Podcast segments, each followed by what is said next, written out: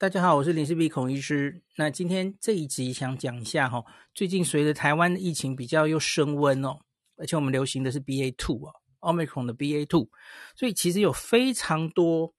有点担心、惊慌的家长哦，在我的脸书下面留言或是传私讯给我，就说我们孔医师，你每天都在说哦，疫苗要打哦，可是问题是，他现在最担心的是两群人。一群人是你们，就你整天都说老人家要打疫苗哈，老人家，可是我是这个有很多慢性病，年纪又大哈，然后是医生自己跟我说我不适合打疫苗，我我爸妈是这种状况哈，那哦那我怎么办？我还能怎么办哈？呃，你整天跟我说要打疫苗，那我们就是没办法打哈，那这这些人要怎么办？好，然后呢，他说十二岁以下。好，特别是儿童了哈，儿童在国外很多国家其实已经可以打了嘛哈，小学生的儿童哈可以打疫苗了，可是台湾还没有过，那这些儿童怎么办？那现在好多学校又开始层出不穷的确诊哦，那非常非常多担心的家长，那更不要说，他就说六岁以下就根本没疫苗可以打哦，呃，应该说五岁吧，BNT 现在是到批准到五岁哦，那当然。科兴灭活，科兴跟国药可以三岁以上打，可是更小小小孩也没得打嘛吼，所以有非常多焦虑的家长，那就问我怎么办？那没有疫苗可以打哦。好，那特别是最近哦，最近在香港，香港有一篇说这个在他们这一波流行以来吼，那那篇现在还是预印本啊吼，还没有正式刊登哦，那说。那篇其实蛮吓人的哈，就说这个香港的 BA two 啊，在小小孩、在儿科病人哈，他的致死率啊，跟之前香港的这个流感病毒住院的病人哈，致死率是他的七倍，而且比较容易侵犯中枢神经哦。那篇的几个结论是这样下的哦。所以看起来非常吓人。然后那个时候，这一篇其实有拿去问记者会上问罗一军嘛？哦，罗一军其实就简单的回答说，就是 B A Two 有一些就是证据，它比较在儿童会侵犯一些器官。这个是罗一军的确在记者会上是这样讲的哈。可是这一篇就吓坏了很多家长哦。那可是我我我想举两个，这个我。上礼拜在有话好说有解释，那我今天在 Podcast 再讲一遍哦。第一个，我们先看那篇文献本身，我会摆在 Podcast 最前面哦。那篇其实是收集了香港这一波前面哈，大概快两千，呃，对不起，应该是一千多个住院里面，然后它其中有四例死亡，那分别是有几个月的哦，还有三岁、四岁，还有。九岁还是几岁？哈，那的四个小朋友。那假如你有听我香港的疫情分析，你应该印象还蛮蛮深刻的哈。这个事例是香港这一波疫情大概前面一周左右就噼里啪啦冒出来的哦。那个时候就因为这四例哦，让全香港的家长都非常非常担心。我那时候其实也有跟大家讲了哈，有人在担心，诶，有没有可能 BA two 特别容易攻击小朋友啊？因为那时候其实对 BA two 的了解，大家不是非常多嘛，哦，所以后来香港就推出了这一篇研究。那这篇研究它的对照组是什么？哦，他去把之前的这个几个冬天，哦，香港这个因为流感或是副流感病毒严重到需要住院的人当做对照组，看他们的重症率，哦，死亡率。然后跟这个这一次 BA two 住院的小朋友相比，然后看风险会不会比较大哈？因为香港也没有办法拿别的对照组哈，因为理论上你假如之前香港有 Delta 的案例，有 Alpha 的案例，你应该要跟那一些比会比较有意义嘛哈？那可是因为他们就没有嘛，因为之前守得非常好，所以他只好跟之前的流感季节用流感这个不同的病毒来比，所以他最后比的结论就是说。我们一直觉得，哈，这个 Omicron 好像是比较弱的病毒，对小朋友应该是造成那个比较轻微的疾病。他说，可是呢，相比于流感，其实它还是比较严重的哦。它比较严重有两个数字，第一个数字就是致死率，单单纯这样比较致死率哦，这个 B A two 是流感的七倍。那再来 B A two 相对比较容易攻击这个中枢神经啊啊，可是它这里面哈、哦，它它其实总共也不过五例哦，在这一千多人里面，只有五例脑炎或是脑水肿。那我其实，在那个一直从香港这个四例小朋友爆发之后，我就一直在等他后续会不会有比较详细的报告，就告诉我们到底是不是 B A Two 造成的。因为，因为他假如发生一个脑炎哦，或是一个脑水肿，它当然不一定是感染症造成的，那它也有可能是别的病毒造成的。那因为 B A two 现在在大流行，所以他在呼吸道验到有 B A two，可是不代表这个脑的发炎一定是 B A two 造成的啊！哦，那所以理论上，假如他可以有解剖或是有别的检验，比方说他可以有可能有采取他的脑脊髓液呀，然后有血液培养啊等等的哦，看会不会有别的病毒的证据哦。可是我一直没有等到，那这一篇文献里其实也没有提到。所以我不是很确定他有多少证据，这四例啊，或或说五例，还有这四例死亡是真的因为 B A two 造成的死亡哦。那假如说哈 B A two 真的是一个会专门比较容易侵犯小朋友的脑子，然后致死率可能会比较高的一个疾病的话，哈，应该在别的国家。也会看到这个现象才对，而不应该只有香港看到，很合理吧？而且应该会很快被大家看到，因为同样要说 BA two 这个案例数啊，其实全世界现在已经几乎全部都是 BA two 了，BA.2 变成主流病毒株了哈。而且丹麦大概二月一号他们整个开放的时候，已经几乎全部都是 BA.2 了。那英国大概二月中以后也超过一半都是 BA.2 了，到现在都多久了哦？假如小朋友会因为 BA.2 比较严重的话，不应该只有香港有这样的发现哦。那我以上讲的解读这篇文章的观点哦，我下午有跟黄聪宁、黄巧虎 稍微讨论一下，他他基本上同意我的就是这样的解读哦，因为。就那四例，然后又不知道到底跟 BA two 有没有关联，这个说服力实在太低了。然后另外，我其实在上礼拜的时候有去抓嘛，吼，因为这篇 paper 发表是初期的数字，那香港后来啊，在我上礼拜抓资料的时候，大概累积到两千多个住院了吧，吼，就比他发表的时候更多了。那死亡儿童是增加到七例，哦，可是他那个。致死率的数字其实就比较下降了嘛，吼，随着它分母越多，然后分子是从四例变成七例，所以就致死率有稍微下降一点。所以我觉得，吼，这个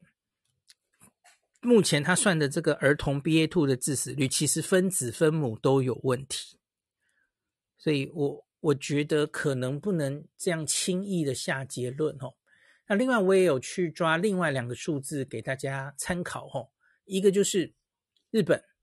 日本从之前到这两年，这个是整个啦吼，这两年日本总共儿童啊，十岁以下的儿童确诊已经超过八十万了吼，在这八十万里面只有四例死亡，同样也是四例，只有四例死亡哦，那。这个是远在这个那个小朋友开始打新冠疫苗之前，其实就是几乎没有什么人死亡了哦。不是因为打疫苗之后才保护小朋友这四例不会出现，不是哦，本来就是死亡的几率是非常非常低的哦。那英国我有特别去看，就是 BA two 已经开始流行的这一阵子哦，我记得他们儿童也是大概，我记得就有大概二十万人确诊哦。可是里面死亡也是凤毛麟角哈，就几乎没有死亡，所以我我觉得啦哈，我知道家长当然会非常担心，可是这个病啊，新冠病毒这个病从开始出现在这个世界的第一天到现在，其实主要就不是威胁小朋友的病啊，这这个事情一直到现在都完全没有任何改变。那英国那个证据我，我刚刚已经花了一点时间跟大家讲了哦，我我不觉得，我不是英国，对不起，是那个 香港这个证据，我不觉得现在可以这样子下结论哦。好，那我来念一下，可能是因为跟我讨论过吼，今天晚上黄聪尼医师也有发一篇脸书吼，就是再安一下大家的心哦。他说我念一下给大家听哦，因为洪巧虎无法来到现场，我只好自己念了吼。他说：大家记得我去年的提醒吗？未来十年，人人都会得过一次新冠病毒。呃，差个题，我就觉得十年实在太客气了，应该讲两三年差不多吧。哦，好，相信大家应该都打满两剂或三剂疫苗，准备好迎战病毒了。当然，父母最担心的还是不能打疫苗的孩子。不论媒体如何夸大其词，容我再跟大家强调一次：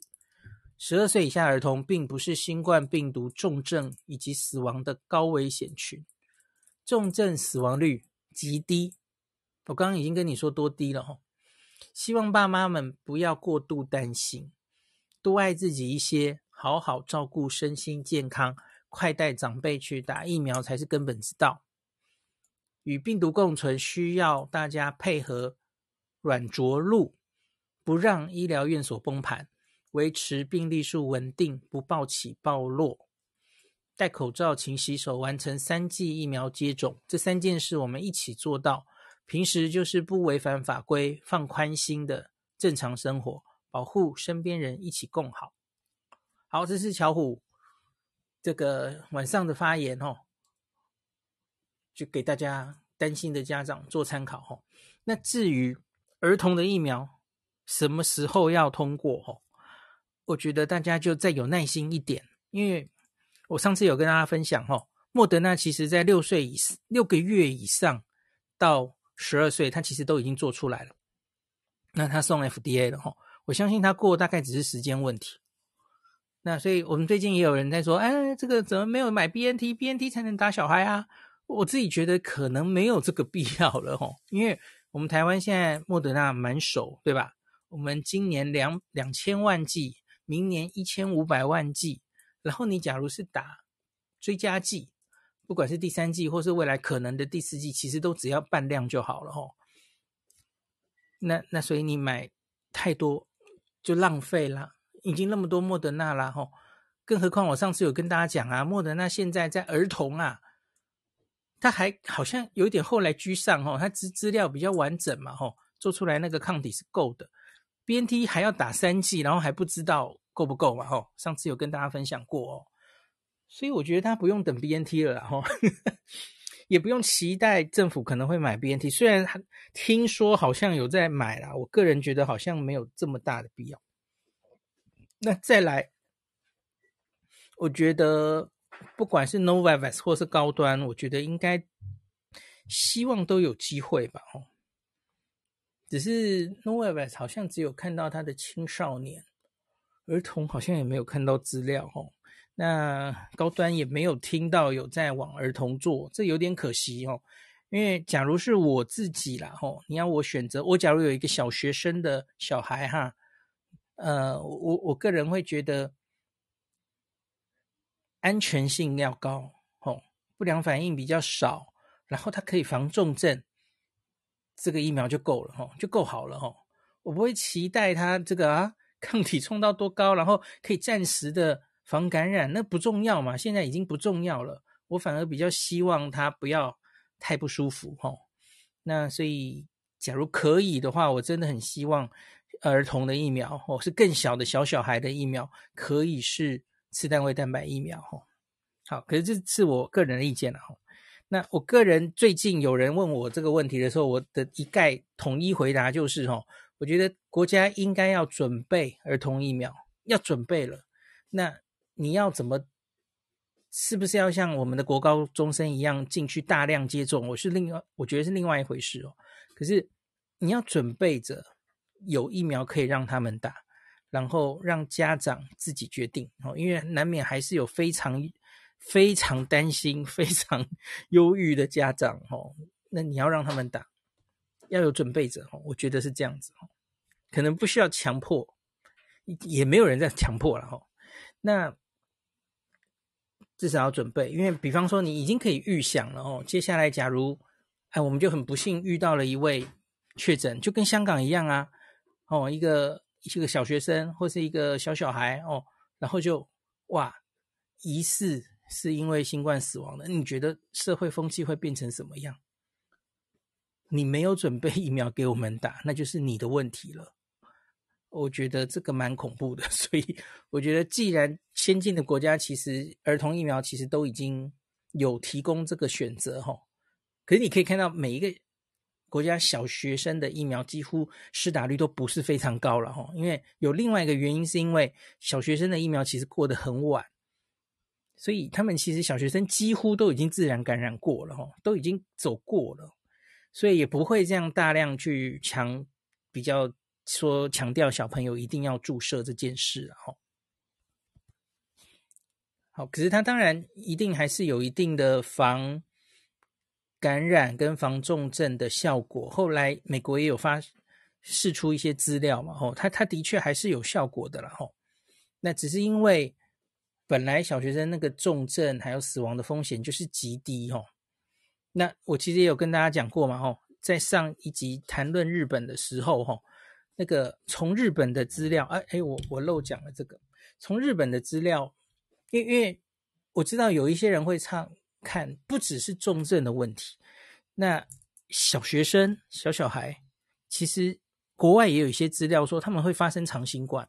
他们会发生多发系统性的发炎，然后那是可能会致死的。上次我有跟大家讲过嘛，从日本的资料看起来，同样是东方人，没有那么多哈。我们台湾去年阿尔法的那一千个青少年跟儿童。一个多发性系统哎发炎都没有，一个都没有。然后我我今天有把儿童的这个后遗症的资料再去捞了一次哈。上一次我帮大家捞的时候哈，就是日本儿童那时候确诊大概接近一千例哦。那他们有去算这个有多少的症状是超过。一个月以上还持续的哈，个位数非常非常低。那这次因为又累积了大概两一两个月的数据哦，所以我有再去捞一次哦，它又多了几百例，应该多半都是 Omicron，还是那个个位数哦，特别是五到九岁吧，那个年龄层哦，那个几百人。可是每一个会超过一个月的症状哦，大概都只有两例到三例，非常非常少。所以以日本的小孩来说，哈，新冠确诊之后有任何症状会让他超过一个月的，哈，凤毛麟角，就是个位数，非常之少，哈。那我觉得台湾应该会类似日本小孩，那欧美小孩，我们毕竟人种不一样嘛，哈，状况应该不一定一样。那你要注意，多半你现在看到的研究，吼，可能都是前面的 Delta 或是在前面的变种病毒，而不是 Omicron 的最终结果。那 Omicron 的长新冠到底严不严重？我相信最近会开始陆续有一些资料出来，吼，那我们再整理。可是至少你不要被前面的那些是之前的病毒被吓到了，吼，因为状况有可能是不一样的哦。好，那。最后，最后忘记讲一点哦。我刚死命都在讲小孩，可是我忘记讲老人了，对不对？我前面还有提到说，诶，那老人家就是医生跟我说不能打呀，那我怎么办？哦，我我要先跟大家讲，你要回头思考一下，你的疫苗不能打这件事到底是不是有那么大的证据？该怎么说呢？因为你你可能会去是医生给你的建议，或是 不管是医生主动给你的建议，或是你去问哦。那可是我我第一个要讲的是，不是每个医生都非常了解这些疫苗。他可能是原本他对你的病情是非常了解的哈，他长期照顾你，这都对哈。那可是他对疫苗本身不一定这么了解，然后他会继续要照顾你，照顾下去。所以呢，你你觉得他会不会有心态是多一事不如少一事？特别是台湾之前疫情是控制的非常好的时候，他觉得你打疫苗出事的几率可能还比染疫重症的几率高，对吧？所以他搞不好就会回答你，我觉得你还是先观察一下，再等等看，先不要打疫苗。好，老人家可能就会就此觉得，好，医生是说我不适合打疫苗，我不能打这个疫苗，所以就一直没打疫苗。可是我觉得你要回头来想一下这件事到底证据还有合理性有多高哦？因为打疫苗当然绝对是要看你染疫的风险有多大。你可能得病，可能重症，然后你再去预防这个病。当然，在这一次疫情爆发前的上海，那两年多疫情都控制得很好，老人家也是根本没有想打疫苗的打算。哦，医生也不会主动建议他打，因为他觉得根本不需要嘛，根本就清零控制得很好啊，根本遇不到病毒。那我干嘛找事说要要帮你打疫苗？哦，老人家他担心会打出事，对，好。好，那我现在跟大家讲，有什么禁忌症，什么样的疾病才是一定不能打疫苗的哦？血栓病、血小板低下的这个病相关的东西，有的话你不能打 AZ，就是你有容易产生血栓的体质哦，你的原来的病，然后你血小板本来就低低的哦，那这种人，请你避开 AZ。然后，假如你对于不管是之前的疫苗，或是食物或药物哦，有非常非常严重的过敏，是那种过敏性休克的那种过敏哦，那也许疫苗你可能最好不要碰。我已经讲完了，没有其他是绝对的禁忌症，你不适合打疫苗。有很多人可能觉得，哎，那那那疫苗不是会心肌炎吗？哦，所以他心脏有病，哦，那个心心心脏肥大啦，心血管疾病，他不敢打。心肌炎是发生在年轻男性，哦，三十岁以上的人，心肌炎的几率几乎不会增加的。所以你不要跟人家凑热闹，那跟你没有关系。然后呢？你反而是得了新冠哦，新冠会造成心肌炎哦。新冠的心肌炎其实几率比病毒引比这个打疫苗引起的心肌炎还大呢。你假如真的要担心的话，而且病毒的心肌炎其实是远比 n r n a 造成的心肌炎严重的哦。所以其实你我刚刚已经讲完了，其实你没几乎没有太多什么病，你是。有了那个病，所以你就不适合打新冠疫苗。更何况我刚刚讲的只有 AZ，还有 n R N A，。那我们明明还有高端可以选，那我们应该很短的未来就会有 Novavax 可以选哦。那是相对安全的，我们比较了解的疫苗。所以我觉得你有非常多疫苗可以选哦。所以假如有老人家觉得医生跟我讲不适合打哦，我觉得你可以在现在这个疫情流行的时候。重新请教你的医生，然后也许我们会有更多疫苗的选择可以打哈。我觉得你可以重新考虑这件事情。好，那今天就讲到这里，感谢您收听今天的林氏璧孔医师的新冠病毒讨论会。